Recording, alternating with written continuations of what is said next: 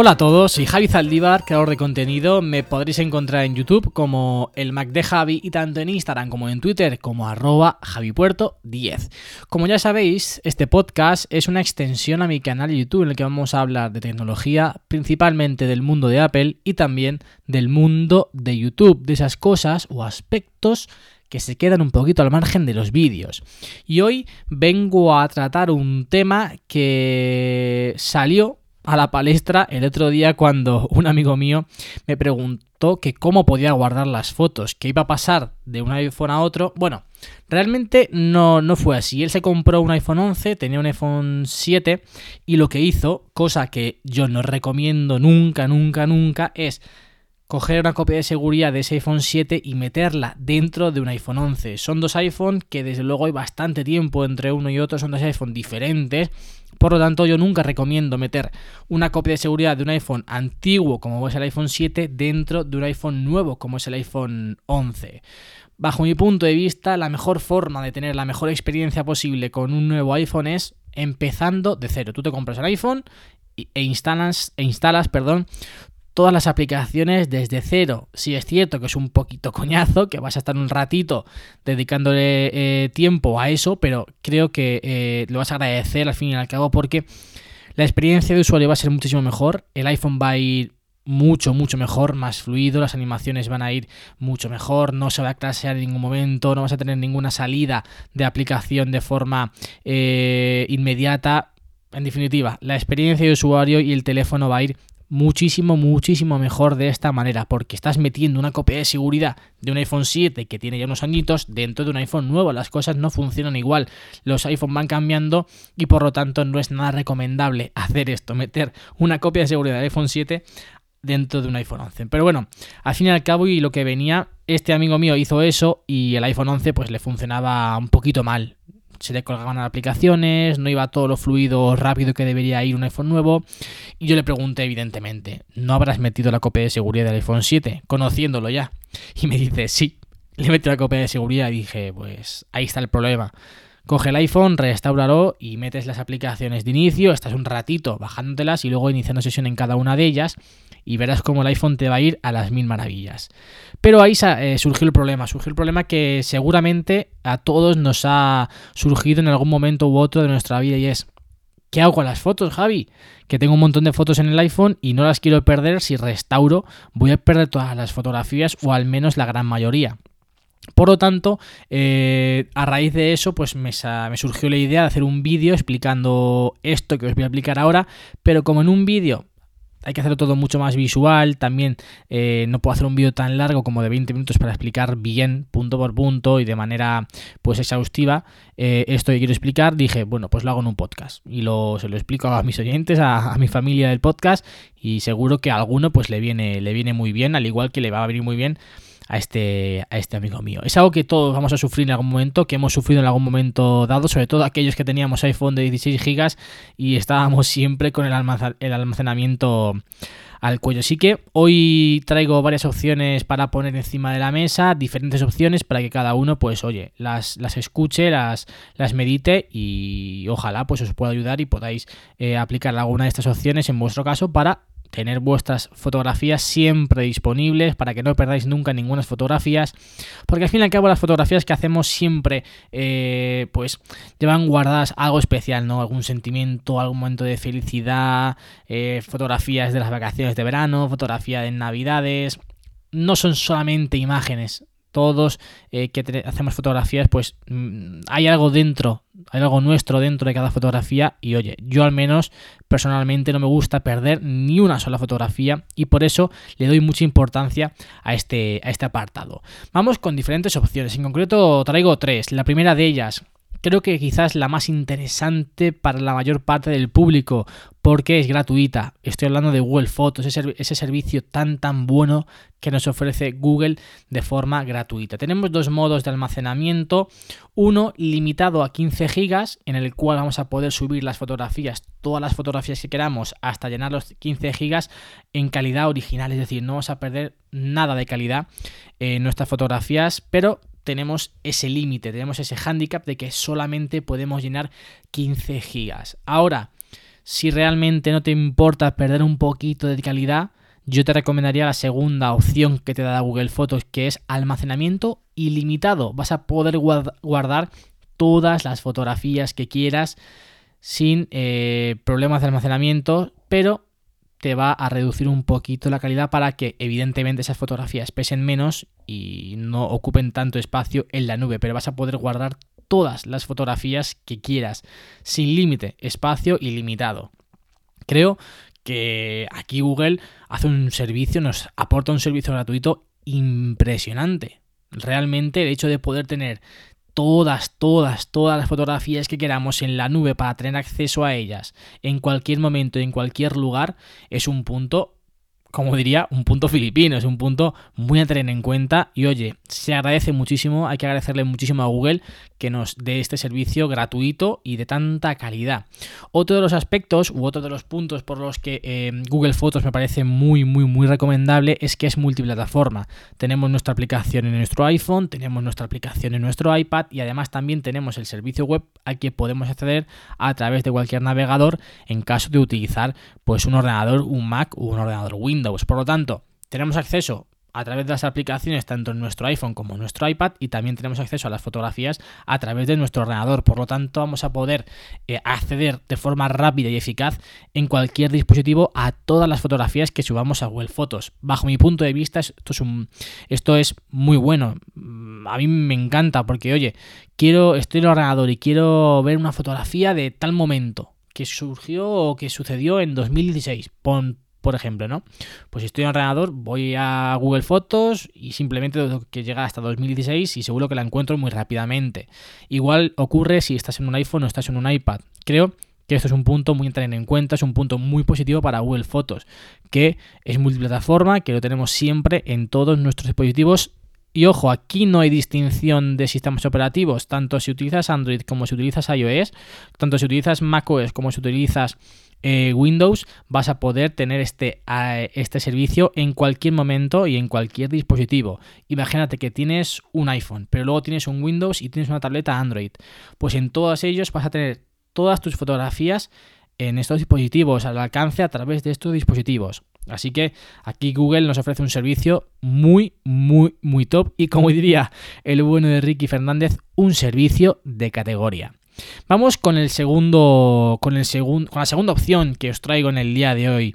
Quizás más enfocado a todos aquellos que tengamos el, ecosistema de Apple, ¿no? Que tengamos un Mac, que tengamos un iPad, que tengamos también un iPhone. Al fin y al cabo, que nos movamos todos los días con dispositivos de Apple, ¿no?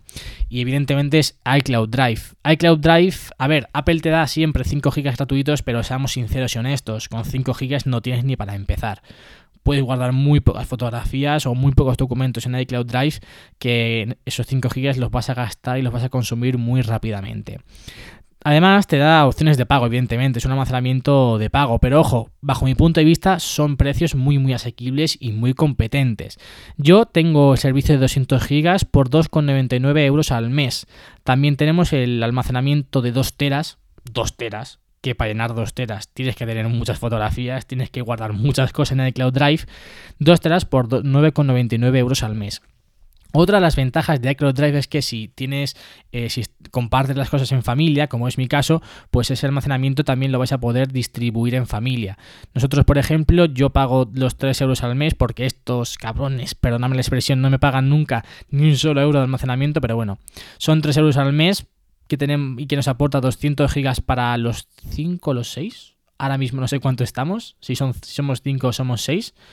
Pero bueno, al fin y al cabo compartimos esos 200 gigas y la verdad que estamos muy cómodos. Sí es cierto que en algún momento nos salta el límite, pero por 3 euros al mes creo que está, está bastante bien tener estos 200 gigas en el que todos podemos guardar nuestras fotos. Yo además también guardo otros aspectos que ahora más tarde te comentaré. Así que tenerlo en cuenta. Si estáis en familia, podéis distribuir el precio de, este almacenamiento entre los que estéis dentro de, ese grupo. 3 euros al mes no es casi nada, son dos cafés al mes que te quitas y que pasas a pagar este almacenamiento. Y oye, si estáis eh, muchos y hacéis un uso muy exhaustivo del almacenamiento en la nube, pues quizás contratar dos teras por 9,99 euros pues tampoco supone mucho. Son 10 euros al mes que entre 5 o 6 que puede tocar a un euro y pico, dos como mucho. No sé, creo que, es para tenerlo en cuenta. Son dos teras, que yo creo que es un precio súper, súper competente, es un precio bastante asequible. Dos teras por 9,99 euros al mes. Tenerlo muy en cuenta. Como decía, creo que es lo más cómodo si tienes un ecosistema de Apple, si tienes el Mac, si tienes el iPhone, si tienes el iPad, porque en iCloud Drive, o sea, para subir tú las fotos a iCloud Drive no tienes que hacer nada, simplemente haces la fotografía y de forma automática el iPhone lo va a guardar. Si, si tienes activada esta opción en ajustes, lo va a guardar automáticamente en iCloud Drive. Por lo tanto, no tienes que hacer absolutamente nada. No es como en Google Fotos que sí que tienes que activar esa copia de, seguridad cada cierto tiempo para que te suba las fotos. Aquí es totalmente automático. Al fin y al cabo, Apple siempre integra muy muy bien y de forma muy automática y cómoda todos sus servicios en sus dispositivos y este no iba a ser una excepción lo vas a tener disponible en el iPhone, porque evidentemente las fotografías normalmente las vas a hacer en el iPhone, pero también las vas a tener disponible sin necesidad de hacer nada en tu iPad y en la galería y en la aplicación de fotos del Mac. Por lo tanto, también vas a tener acceso en cualquier momento, en cualquier lugar a todas esas fotografías. Y otro punto aparte también muy positivo es que no solamente vas a poder guardar fotos, en iCloud Drive también vas a poder guardar documentos. Yo, por ejemplo, todos los apuntes, todas las eh, diapositivas, todas las presentaciones que me dan en la universidad, lo que hago es bajármelas directamente a iCloud Drive. De esta manera también tengo acceso en el ordenador a esos, a esos archivos, en el iPhone a esos archivos y en el iPad a esos archivos. Así que es como digo, muy, muy cómodo y bajo mi punto de vista, si puedes permitirte gastarte un pelín de dinero al mes en esto y tienes el ecosistema de Apple, pues es lo más cómodo y es lo mejor.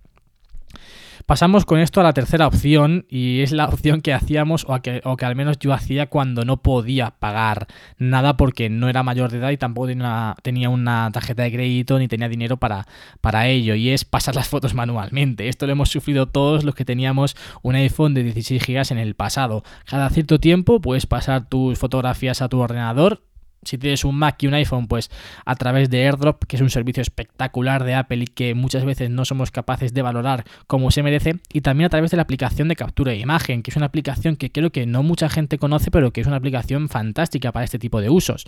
Conectas tu iPhone al ordenador a través de un al Mac a través de un puerto USB y con esta aplicación simplemente tienes que seleccionar todas o aquellas fotografías que quieras importar y las metes en la, carpeta que tú quieras. Una aplicación muy buena para este tipo de cosas. Es algo más rudimentario, quizás mucho más del pasado, pero que yo, por ejemplo, sí que hago cada cierto tiempo ya hilo para comentaros cómo gestiono yo estas fotografías y cómo hago para poder, primero, no perder ninguna fotografía y segundo, tener acceso siempre a todas o al menos a la mayoría de fotografías eh, que voy haciendo a lo, largo, de los años. En primer lugar, yo hago una mezcla de todo más o menos, de lo, que os he comentado, Google Fotos, iCloud Drive y el hecho de pasar las fotos manualmente. Os explico. En el iPhone eh, siempre suelo tener a través de iCloud Drive las fotografías más recientes. Cuando me refiero a más recientes, eh, hacerlo entre comillas, porque tengo ahora mismo 6.501 fotografías en el iPhone desde, os voy a decir, a ver, desde eh, agosto, agosto de 2018. Es decir, desde, agosto de 2018 no borro yo fotografías del, del iPhone. Ostras, yo creo que ya es bastante tiempo. Se puede decir que tengo aquí las fotografías más recientes para tener siempre acceso a ellas. Otra cosa que hago es que siempre guardo una copia de seguridad en Google Fotos. Siempre hago una copia de seguridad en Google Fotos para tener ahí sí todas, todas las fotografías que voy haciendo desde hace mucho, mucho, mucho tiempo. Para que si en algún momento quiero tener acceso a alguna de ellas, pueda, pueda meterme en la aplicación de Google Fotos, bajármela o simplemente visualizarla. Creo que es el mejor uso que le podemos dar a Google Fotos, esa copia de seguridad, ese backup de nuestras fotografías para tenerlas siempre muy rápidamente a eh, acceso a ellas. Y por último, también eh, como prevención, como medida de seguridad por si acaso en algún momento Google Fotos falla, que nunca ha ocurrido, pero oye, siempre hay que ser precavido. Lo que hago es, una vez al año, suele ser siempre después de Navidad, hago, eh, paso todas las fotografías de ese año a, un disco duro que tengo a través del, del, Mac y así tengo una copia de seguridad de todas las fotografías en el disco duro, una copia de seguridad de todas las fotografías en iCloud Drive y además las fotos más recientes las últimas fotos de los últimos año y medio, dos, también guardadas en iCloud Drive en el iPhone. De esta manera, pues es el modo en el que yo gestiono pues todas las fotografías para no perder ninguna y para tener siempre un acceso muy rápido y directo a estas a través de, mis dispositivos, ya sea el iPhone, el iPad o, mi, MacBook, mi MacBook Pro. Otra cosa que os quería comentar y que no os he mencionado al principio del podcast, y es que esta semana me ha llegado un nuevo dispositivo, en concreto eh, los Beats Solo Pro, el cual ya tenéis el unboxing eh, pues preparado, bueno, ya tenéis el unboxing disponible en mi canal de YouTube. Eh, primeras impresiones muy rápidas, porque al fin y al cabo llevo 2-3 días con, con, estos dispositivos, con estos auriculares. Me ha llegado un pequeño chasco, un poquito decepcionado, al menos de momento.